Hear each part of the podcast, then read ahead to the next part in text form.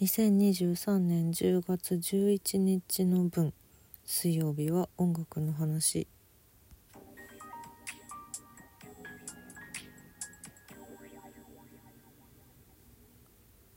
今日またちょっとびっくりするニュースが入ってきて。ここ最近ねあの10月1日に先週かここ最近っていうか先週の音楽の話が吉井和也店二重丸に行ったお話をしたのか。でそこからの今日の発表が各ニュースなどでも取り上げられてましたけどあのー、まあ何度も私もねずっとイエローモンキーのファンである吉井和也さんのファンであると公言しているこの音楽の話なのであの毎年12月28日は日本武道館でザ・イエローモンキーの頃からこうライブをやってたんですね。でソロになってからも吉井和也ソロとしてこの日は武道館でライブをやることが非常に多くってなので今年は久しぶりにイエローモンキーをやるよっていうのを予定していたんですけど今日それがちょっと武道館は見送りますというニュースが出ました。そしてそれとともにえっ、ー、と喉頭がんになってらっしゃったっていうニュースが入ってきて。でもね早期だったみたいなんで去年の11月の結果か。今ニュース見てますけどまた。なので早期の発見だったのでもう根治している。もう大丈夫という状態のようなのですがでもまだ本調子ではないということで武道館はちょっと見送りますと。そうだったのか。そうだったのかっていう思いです。吉井さんがフルでパフォーマンスされてたライブは2021年かも。違う去年だ。2022年1月14日の吉井さんのソロの公演を最後にライブ活動はずっと控えていらっしゃるんですけどでもその間にも新曲が出たりとかあと BiSH のね「 Bye-Bye Show」のプロデュース作詞作曲もされていたりとかその声の手術されてることは知っていたのででもそれでもすごくあの活発にたくさん嬉しいニュースをくれていたからきっと今年は28日12月28日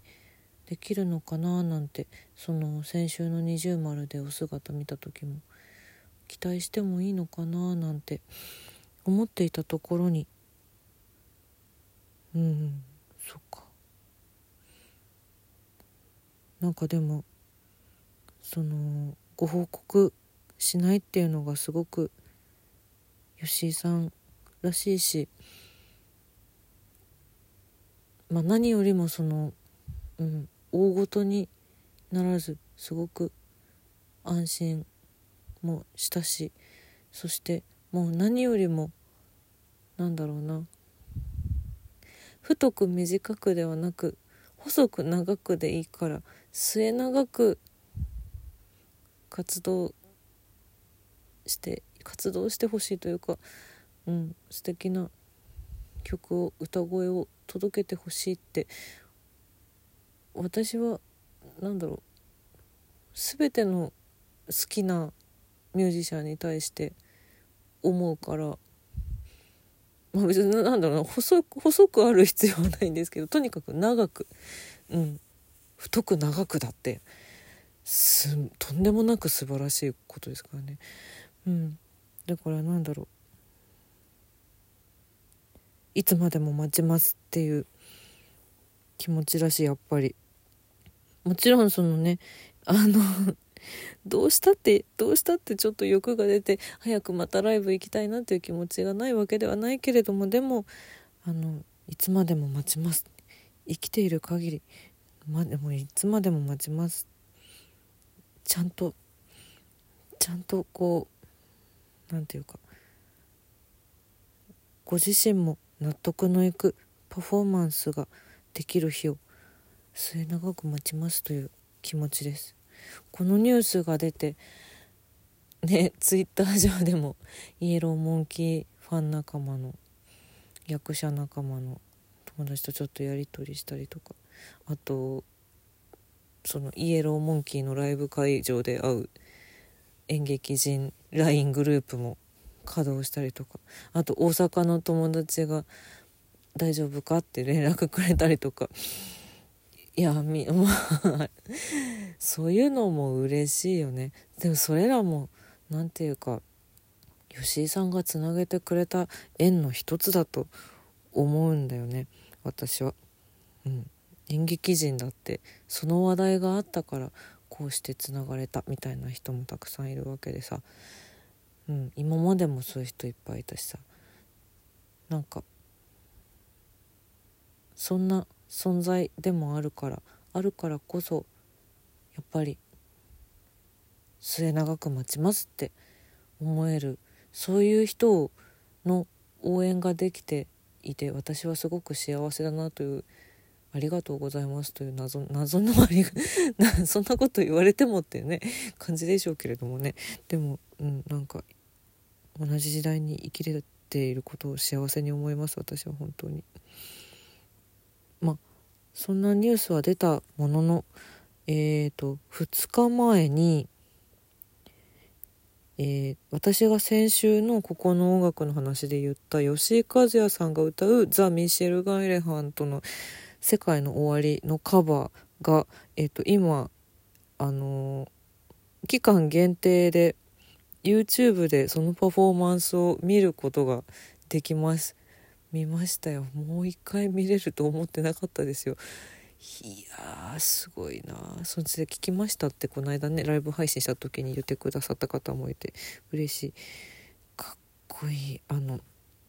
まあねこれはの歌本編のみしか配信はされてないんですけど私が見た上映会の方ではこの歌に入る前のあの MC も一緒に上映会内で流してくださってそれも込みで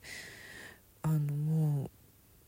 とんでもなくグッときたしで曲オンリーでもう一回聴き直してもやっぱりめちゃくちゃかっこいいんでちょっとリンク貼っときますね。これはこれはねちょっと期間限定なので是非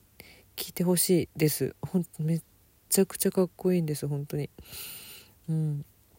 あとこの今日の吉井さんのニュースを聞いてあのー、ねこれまた私の大好きな騎士団の綾小路翔さん翔やんがあのツイッターで吉井さんへのメッセージをアップされていて私もそれ読んだんですけどうわそうだったんだってその翔やんも私今年の頭1月3日の騎士団のギグ行った後にちょっと喉の手術でお休みされて最近復活されてるんですしてるんですけどこのねいち早くすぐに吉井さんがご連絡をくださいましたっていうのにそうだったんだってもうなんかねお二人とも大好きだから余計に私はグッときてしまってそしてそのそんなね自分の好きな2人のミュージシャンの方がやっぱり声の手術でお休みされているっていう期間だったんですよ私にとってはね2023 2023年なんかちょっとねやっぱ音楽周りは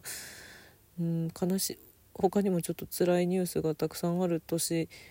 だなと思ってて今も本当だから何ていうか何があったって生きてるだけで丸儲けってすごい思ってるんですけどあちょっと深夜だからよくわかんないテンションになってきた。危ないこれは。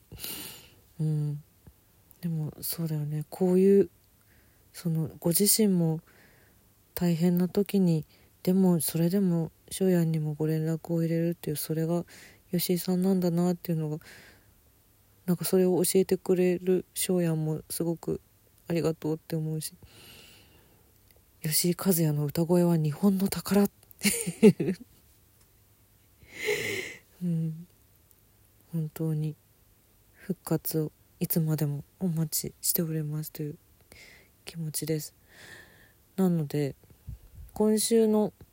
音楽の話2023プレイリストにはですね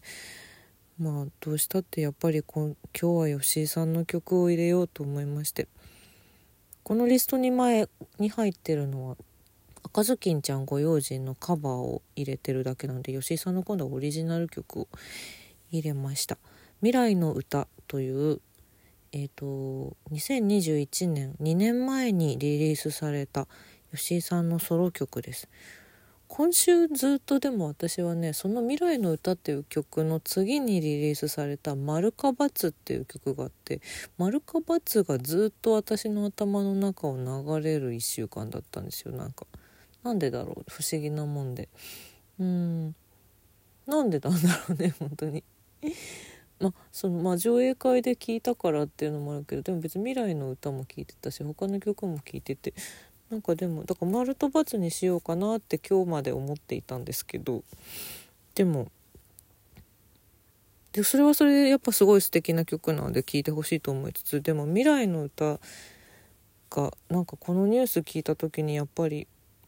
すぐに浮かんだんですよね。歌詞を読んでいただけると分かるんですけどこれねその病気が分かる前に書かれた曲なのに何やらそのタイトル通り未来を予知するかのようなそんな歌詞になっていてなんかね改めてちょっと久しぶりにきちんと聞き直したらこれはあれですね。私はもうなんかお葬式でこれ流してほしいなって思いました。